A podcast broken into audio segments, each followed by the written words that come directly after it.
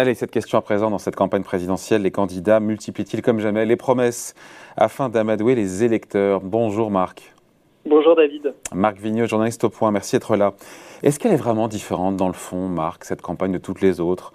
Euh, Il y a toujours eu des promesses qui ont été faites de moins d'impôts, de plus de dépenses. Qu'est-ce que, en quoi cette fois-là c'est différent? Euh, bah, On pourrait plaider que ce n'est pas fondamentalement différent. C'était mon idée. Hein.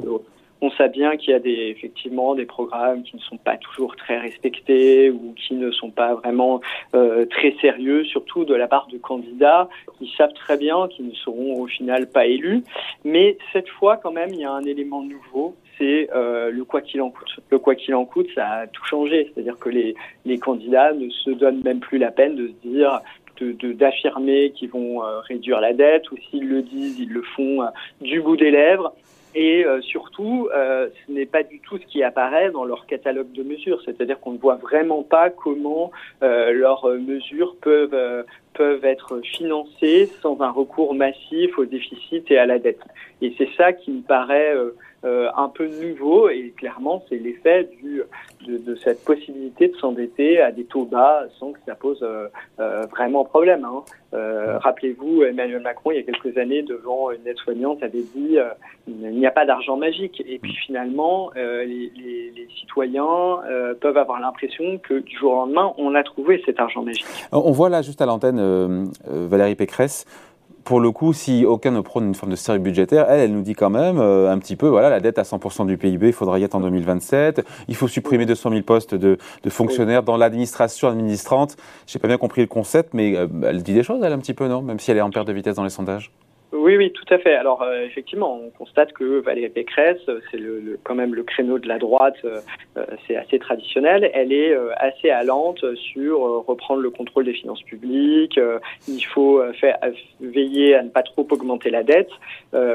Au-delà de ce que j'ai dit jusqu'à présent, ce qui est frappant, c'est que les candidats ont des recettes un petit peu qui, sont un peu trop simplistes euh, pour, pour dire qu'ils financent leur programme. À gauche, en fait, pour faire simple, c'est on va faire payer les grandes entreprises et les riches, sans que ce soit vraiment euh, bien expliqué comment ça fonctionne. Et à droite, quand même, euh, et surtout à l'extrême droite, on fait des promesses de baisse d'impôts à n'en plus finir. Et effectivement, au milieu de ça, Valérie Pécresse essaie de tenir le côté sérieux budgétaire et avec évidemment certaines mesures qui sont euh, quand même euh, qui seront difficiles à réaliser. Donc on se demande, elle promet beaucoup d'économies sur la dépense publique, mais on sait très bien qu'entre les affichages, la volonté d'économiser des dépenses publiques et la réalisation, il y a toujours un, écart énorme. Et donc euh, la question c'est est-ce que ces mesures sont vraiment crédibles euh, pour faire des économies dans la dépense publique, sachant qu'à côté, elle a quand même pas mal de problèmes, de, de promesses, pardon, de, de, de baisse d'impôts.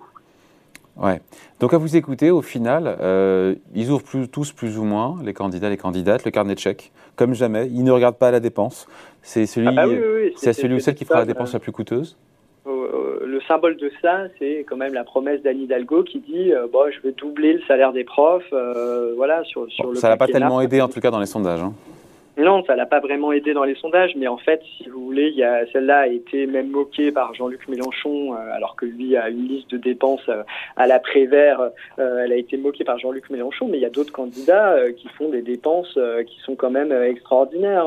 quand on promet, il faut que les contribuables sachent que quand on promet de renationaliser les autoroutes, ça coûte des dizaines et des dizaines de milliards, même si la somme est difficilement euh, peut être difficilement évaluée, alors que justement on arrive au bout dans dix ans euh, à peu près une dizaine d'années des, des, concessions et qu'en fait on pourrait euh, récupérer ces autoroutes euh, euh, à peu près gratuitement, mais qu'il va falloir payer pour renationaliser les autoroutes et ensuite euh, l'État promet de baisser euh, les recettes de péage. Donc on va récupérer les recettes de péage, mais c'est pour les baisser. Alors c'est très bien pour ceux qui prennent la route hein, et qui trouvent que les recettes de que, que les, les, tarifs des péages sont bien trop élevés, mais c'est une mesure qui fait plaisir aux automobilistes, mais en fait bah, pour l'État et pour le contribuable, donc c'est ruineux. Donc, euh, il faut bien voir euh, ces, toutes ces choses euh, derrière les, les promesses. Hein.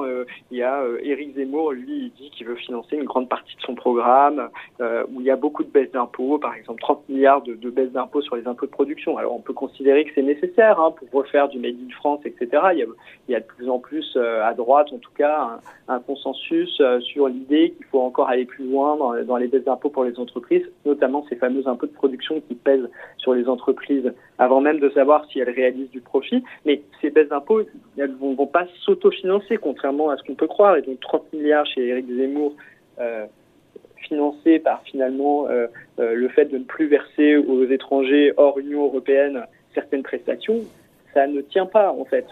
donc il y aura un problème de financement. Et en général, quand les candidats ont un problème de financement, ils nous disent à la fin de leur programme, oui, mais on aura des recettes liées à la lutte contre la fraude fiscale et la fraude sociale. En général, vous pouvez être sûr que quand un candidat dit ça, c'est qu'il lui manque une grosse partie du financement dans son programme et vous pouvez être sûr qu'il n'arrivera pas à euh, retirer toutes les recettes qu'il promet de cette lutte contre la fraude fiscale et la fraude sociale. Parce que d'abord, ça prend beaucoup de moyens, ça coûte beaucoup, beaucoup, beaucoup d'argent. Et puis, ça ne, ça ne rapporte que sur le temps long, en fait. Il n'y a pas de mesure miracle pour récupérer euh, la fraude sociale euh, très, très rapidement, ni la fraude fiscale. À gauche, c'est, on parle beaucoup de fraude fiscale. Et à droite, on parle beaucoup de fraude sociale. C'est un peu euh, un miroir. Quand on a un problème de financement dans un programme, allez, on, sort cette, ce, ce joker. S'il y avait cet argent magique, ça se saurait aussi. Hein. Voilà, exactement. S'il y avait un trésor caché, Argent Magique, ben un trésor caché, ça se saurait. Euh, on, voyait le, euh, on voit le président de la République qui maintenant est candidat, ici, mais aussi en matière de baisse d'impôts, puisqu'on a évoqué ici en début de semaine sur la, la suppression de la redevance télé à plus de 3 milliards d'euros. En même temps, il a aussi, part manifestement, il souhaite aller euh, reporter l'âge légal de départ à la retraite à, 65 ans, là, ce qui pour le coup est, est une promesse qui, qui ne oui, fera pas alors plaisir. Pour le coup, pour le coup, ça ne fait pas plaisir, mais ça, ça alors pour le coup, c'est une mesure qui permet de rapporter de l'argent. Et on voit bien que euh, euh, les candidats, en fait, il y a une mesure qui permet effectivement de, de, de rapporter de l'argent, de baisser les dépenses de retraite et en même temps d'augmenter les rentrées fiscales grâce aux cotisations qui rentreraient, c'est d'allonger la durée au travail. C'est la réforme la plus clivante, c'est le sujet le plus clivant entre, entre les candidats, c'est intéressant la retraite, de voir les positionnements et les postures des uns et des autres. Oui, oui, tout à fait. C'est un sujet très clivant, mais euh, entre ceux qui sont qui défendent le statu quo, ceux qui sont pour l'allongement et ceux qui veulent le retour en arrière tout à fait. Mais moi, ce qui m'intéresse là, euh, spécifiquement sur l'idée du quoi qu'il en coûte, c'est euh, que c'est un peu la seule mesure dont on est sûr qu'elle pourrait rapporter de l'argent. Et on voit d'ailleurs que les candidats qui veulent, euh, qui veulent plus ou moins garder un côté sérieux à leur programme, s'appuient beaucoup sur cette mesure-là. Hein. Valérie Pécresse, 65 ans, Emmanuel Macron, 65 ans, Éric Zemmour, 64 ans bah parce que c'est vraiment une des seules mesures qui, pour le coup, est crédible quand les candidats disent qu'ils vont faire des économies. Et on sait que les dépenses de retraite, c'est une énorme partie des dépenses sociales françaises qui elles-mêmes sont une énorme partie des dépenses publiques. Donc c'est en fait malheureusement quand les candidats vous disent qu'ils vont euh, euh, baisser les dépenses euh, euh, sans, sans vous dire qu'à un moment ils veulent s'attaquer aux dépenses sociales. étant donné la proportion des dépenses sociales dans la dépense publique, déjà on dit ah il y a peut-être un petit problème. Voilà. Par exemple, la mesure de Valérie Pécresse, encore une fois, Valérie Pécresse, c'est celle qui est la plus sérieuse, qui présente le plus de mesures avec des économies. Mais quand elle nous dit, euh, hein, j'ai interrogé des spécialistes. Euh, Sur la, question des 200 000 postes supprimés dans l'administration administrante, moi, j'ai pas compris comment elle arrive à 200 000 postes supprimés dans l'administration administrante. Alors après, c'est toute, euh, voilà, c'est toute l'ambiguïté d'un discours de campagne. C'est qu'on dit l'administration administrante parce qu'on a bien compris que ça faisait pas plaisir aux Français de dire on allait trouver des postes à l'hôpital, dans la police, dans la justice, etc., etc. Donc on dit l'administration l'administration administrante. Mais l'administration administrante, en fait, c'est une partie, toute petite partie des fonctionnaires. Et même si on en supprimait, euh, euh, il faudrait en supprimer en fait 40% à calculer euh, l'ancien magistrat de la Cour des comptes François Ecal pour pour arriver à 200 000 fonctionnaires. Donc ce n'est absolument pas réaliste.